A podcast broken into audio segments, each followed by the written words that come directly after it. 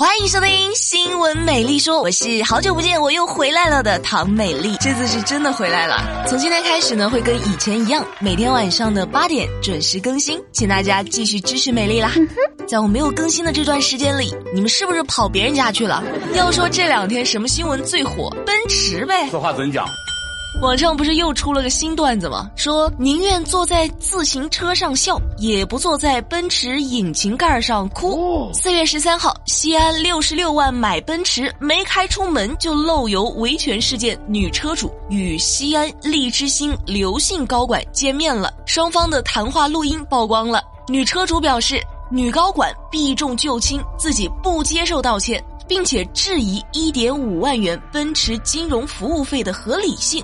于是这车的事儿还没解决呢，又扯出个金融服务费的事儿，还是私人账户，这就尴尬了。通过这事儿呢，我们可以看出什么呢？这个女高管的公关能力基本为零。这老板以为请了个苏明玉，结果来了个苏大强。我估摸着这女高管也挺委屈哈，我也想讲理啊，可是实力不允许啊，主要是也没有上过研究生啊。话说回来，这事儿还挺让人寒心的。你说好声好气的跟你讲道理，会被对方认为是软弱，然后就欺负人家，不给人家解决。只有豁出老脸耍流氓，才能获得你本来应该得到的东西和赔偿。哎，你说这事儿闹的太不负责任了。那无独有偶，郑州奔驰也出现了一起维权事件啊！这次是怎么回事呢？买奔驰不到一天，方向盘没有助力了。4S 店表示只换配件，那那车主能服气吗？显然不能啊！我一个新车刚开了不到二十四个小时就要换配件，这有点荒唐了呀！这车主就说呢：“修车修车我不能接受啊！一个车刚开二十四小时就出现这么严重的问题，你给我修，我也无法相信它的质量。你们是不是要逼我像西安那个女车主那样坐在引擎盖上，你们才解决呀？”啊，这车的方向盘就表示了啊，我不能只让发动机当网红啊，我也可以竞争一下的呀。话说回来哈，漏油只是没法开了，你这个助力失效，你是要人命的呀。你奔驰，你想不想干了？你是不是想努力成为汽车界的波音啊？我要是视觉中国，我非收你车标的版权费不可。我给你们跪下了。啊，说完这事儿，我就想起了当年我高中的时候，我爸就跟我说：“美丽啊，好好上学啊。”考上一个好大学，爸就给你买辆奔驰。我就想着我爸挣钱呢也不容易，于是我就琢磨着想替我爸省省钱，我就没有考上大学，主要是替家里着想，你知道，替我爸着想。哎呀，那太好了。我发现一聊奔驰这个话题啊，这新闻根本停不下来呀。深圳的杨先生从南方腾新奔驰 4S 店。花了四十二万全款购买了一台奔驰车，但是车辆的天窗啊，经常都会出现自动开启的现象。售后经理说，自动开启天窗的换气功能是这个车的特别功能。4S 店还表示，经过多次的检查，都没有发现存在故障。哈，特别功能是吧？哈，那那些个买了奔驰，然后天窗又不会无端开启的这个奔驰车主，可以去找奔驰讨要说法了。你们的车那都是功能不全呢。好，咱不说奔驰这点事儿了，来说一条正能量的事儿。四川凉山森林火灾中牺牲的湖北孝昌籍烈士汪耀峰生前有一个夙愿没有完成，就是帮父母在武汉买房。最近，武汉的一名刘姓好心人。全额出资帮烈士父母买了房子，目的就是为了了却烈士生前的心愿。啥也不说了，为好心人点赞。还有些网友就杠呢，说这就是炒作，想上新闻，想红。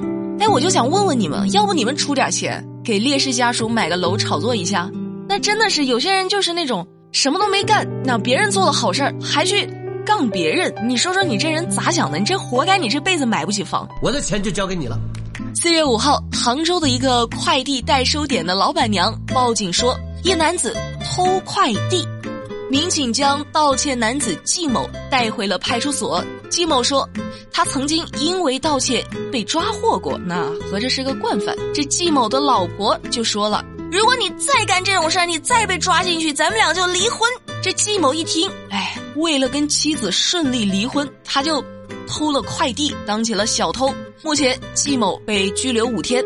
为了离婚，你这也是拼了啊！这怎么说呢？爱情让人奋不顾身。四月九号，浙江宁波，一辆装满了海鲜的小货车追尾了半挂车，两千斤的皮皮虾散落一地，海鲜车的司机脚部骨折，海鲜车车上的人员就介绍呢，说他们从江苏出发，准备运往浙江台州，已经连续驾驶了五个小时了。网友们就说了啊，吃货们正在赶来的路上。皮皮虾那是真的皮啊！网友也是很皮啊，不过最皮的还要数着疲劳驾驶的司机师傅。正在听节目的你们，那还是不能模仿。啊，开长途车最好是有两个人一起出发，开一会儿换一个人休息一会儿，安全无小事儿，一定要有安全防范意识。前几天，四川某大学的四名大学生在彭州市登山的时候，一名男生发布朋友圈说。敢问此时路在何方？另外一名同学就写着路呢。啊，这俩同学发朋友圈的配图呢，都是那种雾气朦胧的山间。这老师就担心这学生可能是迷路了，就报警了。接警后，消防队员和当地的派出所民警一起实施救援。结果，嗨，虚惊一场啊！学生们早就安全登顶了，还留宿在山上呢。啊，救援人员这才放心返回。家长呢也对救援人员和老师表示了感谢，美丽在这儿也必须提出表扬哈，这老师和消防员都太负责任了哈，点赞呢。啦啦啦啦啦啦啦。不过到下面这位朋友身上就没有这么幸运了。四月九号，山东济宁一男子不小心把腿卡在了护栏上，因为当时呢是酒后状态，所以当他大声呼救的时候。路过的行人呢，都以为他在耍酒疯，就没有理他。该男子便在护栏上卡了整整一晚上，直到第二天早上天亮了，这晨跑路过的人报了警，消防员赶到现场将他救了出来。虽然就挺惨的，但是 不好意思啊，没忍住。是不是栏杆留你呢？哈，必须卡够二十四小时才行，不然就是对我的不尊重。大哥，以后少喝点酒吧。我就想问问你，你这酒醒了之后，怎么跟你媳妇儿解释你这一晚上没回家呢？媳妇儿，我说我昨天晚上卡栏杆上卡了一晚上，所以才没回家，你信吗？虽然是事实哈，但是，哎呀，你希望你媳妇儿信吧。要是不信，你就把这节目转给你媳妇儿听哈，美丽给你作证。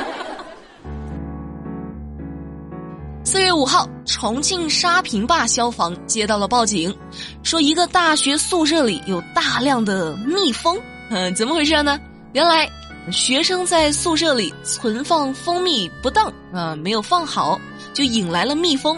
情急之下，又用这个蜂蜜去驱赶蜜蜂，结果招来了更多的蜜蜂，那 乌泱乌泱的，根本没有办法，只好报警了。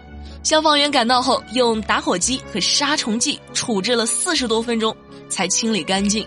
像这种行为呢，消防员也是建议大家哈，不要模仿。那这事儿说完了之后，我就想起了一个什么故事，说有一艘船，这个船上呢有一个洞在漏水，然后这船上的人一想，也不能光漏水进来呀，我得想个办法排水呀，于是又打了一个洞。哎，这我咋说呢？你说说这，我都。不好意思评价啊，这宿舍里的同学估计就想呢，说我只是想好好的招待蜜蜂，让他们听话走开而已啊。本来想和蜜蜂交朋友，谁知道这蜜蜂这么热情，还介绍了这么多朋友给我。好了，我是同样热情的唐美丽，今天的新闻美丽说就跟你们说到这啦。这么久没有听美丽说，是不是很想我？那要不要点赞？评论加转发呢，了解更多资讯，参与话题互动，新浪微博搜索关注马栏山广播站就能够找到我啦。明天晚上八点不听不散，拜拜。